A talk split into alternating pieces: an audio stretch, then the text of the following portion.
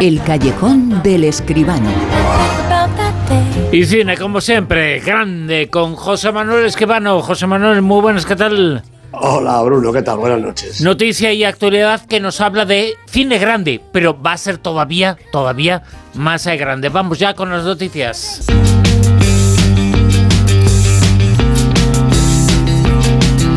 Y es que si hay una película grande, grande, grande por excelencia es en La Guerra de las Galaxias 1, 2, 3, 4, 5, 6, 7, 8, 9, 10, 11, 12, 13, 14, 15. Bueno, eh, va a haber tres más, ¿no? Sí, sí, sí. Te ha pasado un pelín, yo creo, pero no mucho tampoco. ¿eh? Bueno, pues efectivamente se prevén como tres, tres más de la serie de Star Wars. ¿no?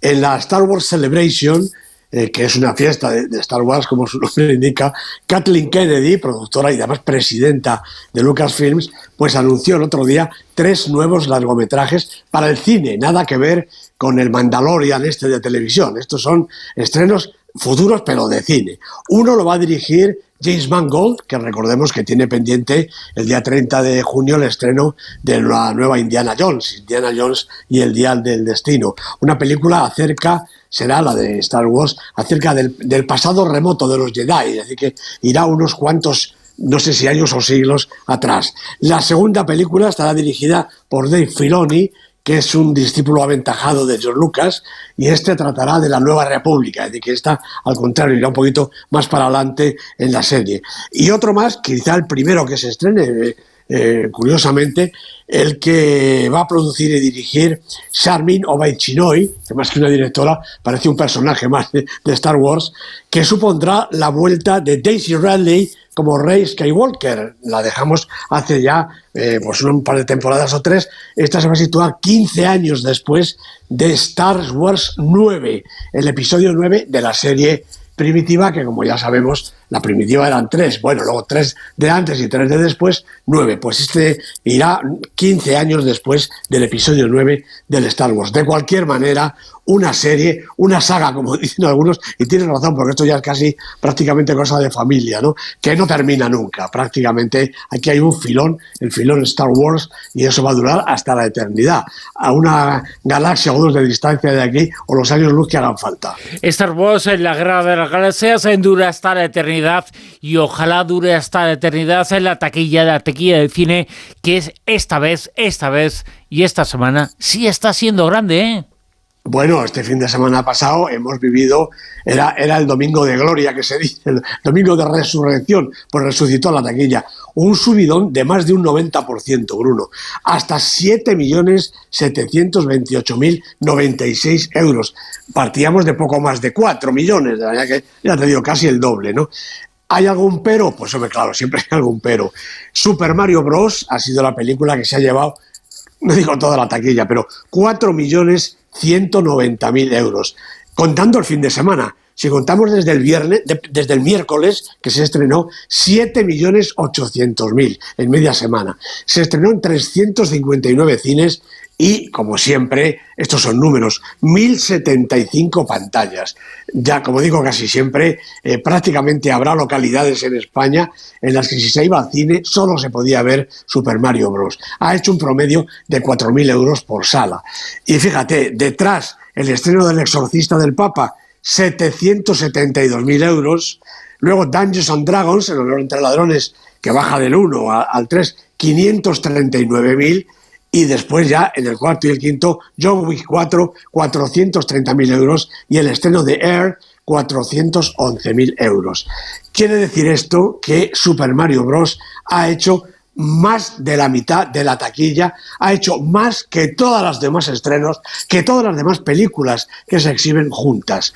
Yo creo que esto da, explica precisamente un síntoma muy importante de cómo es la taquilla en España en estos momentos. Y Bruno, yo creo que... Pero, eso está ocurriendo casi siempre, la verdad. pues claro, eh, desde principios de temporada, estamos analizando la taquilla, creo que hemos hecho ya una radiografía yo creo que incluso sociológica, de cómo está funcionando el cine en España. Si hay un superestreno, la taquilla sube y ese superestreno se lleva la mitad de la recaudación. Esta es la tónica general del cine en España en este momento.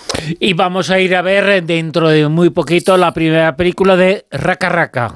¿no? Bueno, esto es muy gracioso porque ya, ya está el tráiler ahí. La película se va a llamar Talk to Me, es una película de terror y es el debut de dos hermanos australianos, Danny y Michael Philippou, que han sido famosos en, en TikTok, en YouTuber, con el nombre de Raka Raka. Bueno, pues el Raka Raka este ya han conseguido hacer su primer largo y es un largo de terror. La protagonista es Sophie Wilde, en el papel de una joven que conjura espíritus con una manita de cerámica, esta manita de cerámica que hay en muchas casas. Bueno, por mucho cuidado con lo que se hace, porque conjurando los espíritus aparece en la película el espíritu de su madre muerta. Puede pasar cualquier cosa. Se va a estrenar en España en el mes de agosto, a principios más o menos, de la, madre, de la mano de Diamond Films, que ya nos va a traer un estreno muy esperado, El Bo tiene miedo. A primeros o a mediados de agosto, este Talk to Me la primera película larga para cine de el equipo Raka Raka.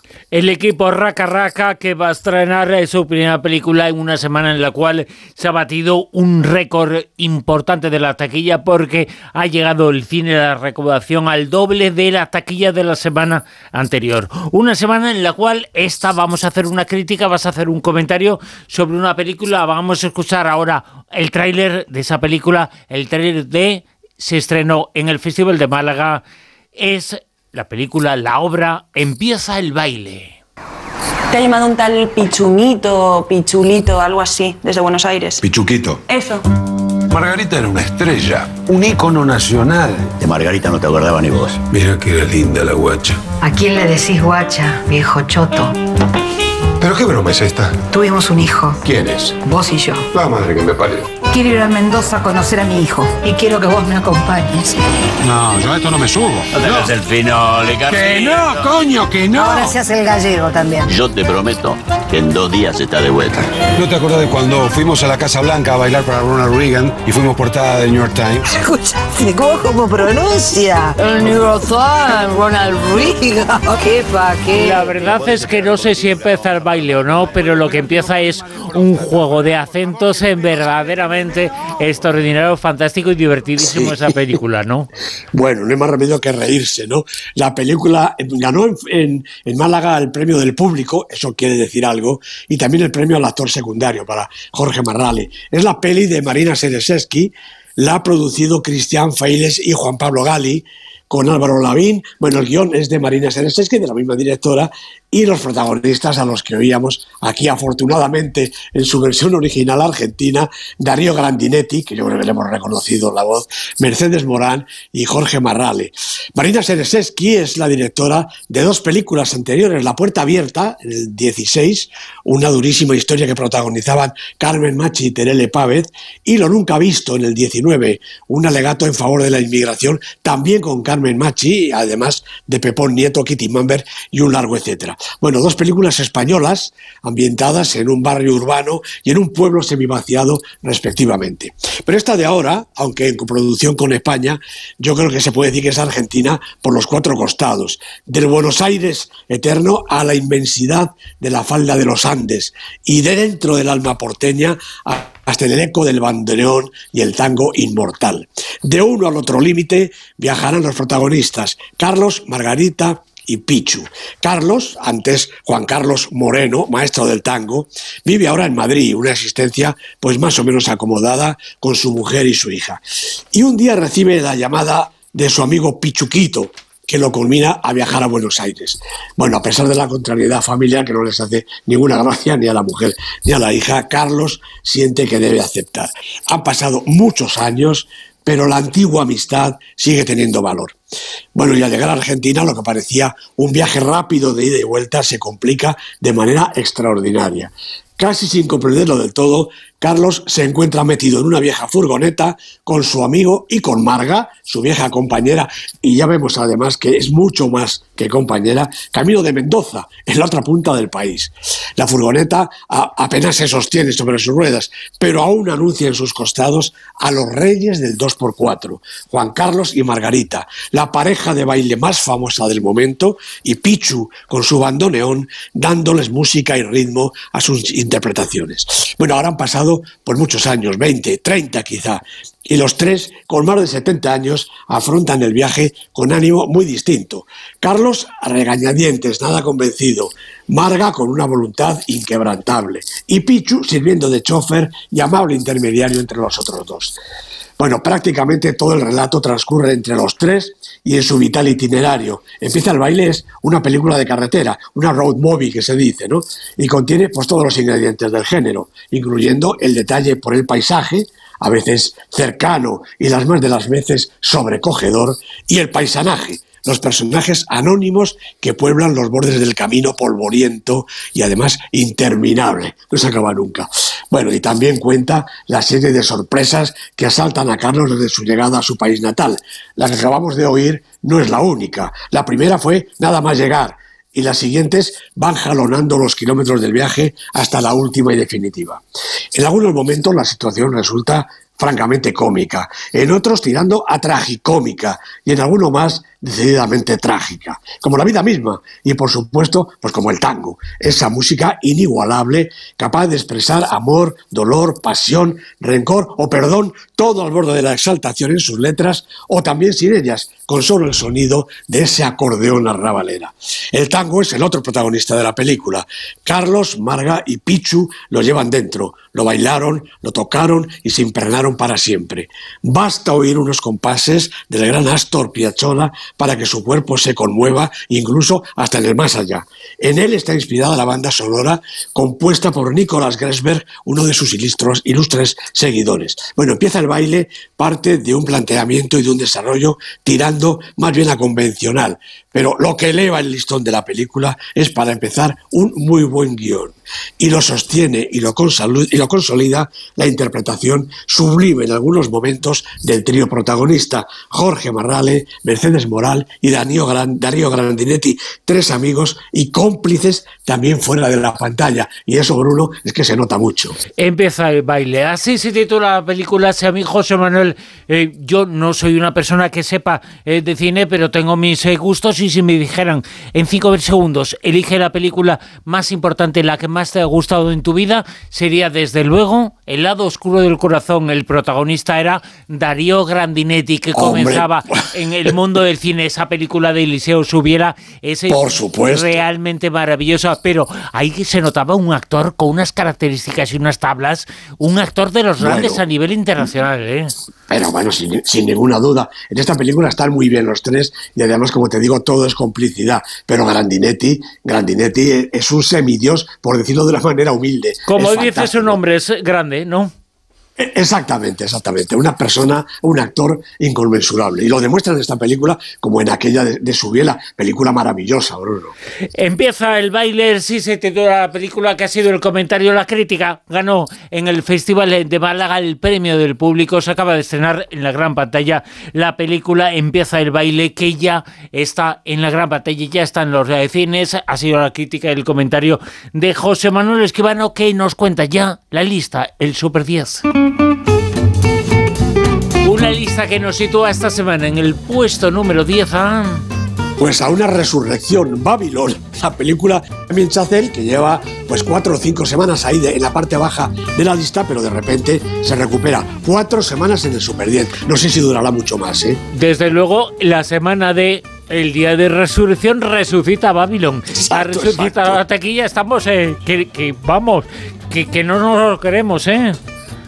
Así es, una, una curiosidad, pero de estas que suceden de vez en cuando en el Super 10. ¿eh? Los números no mienten, yo aquí solo hago dar fe. 9. John Wick, John Wick 4 de Chad Stahelski, tres semanas en el Super 10, ha bajado un puestecito con Keanu Reeves de formidable protagonista. Juanito el débil, dice el John Wick este, menudo débil. Puesto número 8. Dungeons and Dragons, la película que parte de un videojuego, pero que también es una película y además con muchos seguidores. Dos semanas en el Super 10 con John Francis Daly y Jonathan Goldstein a los mandos de la dirección. Siete.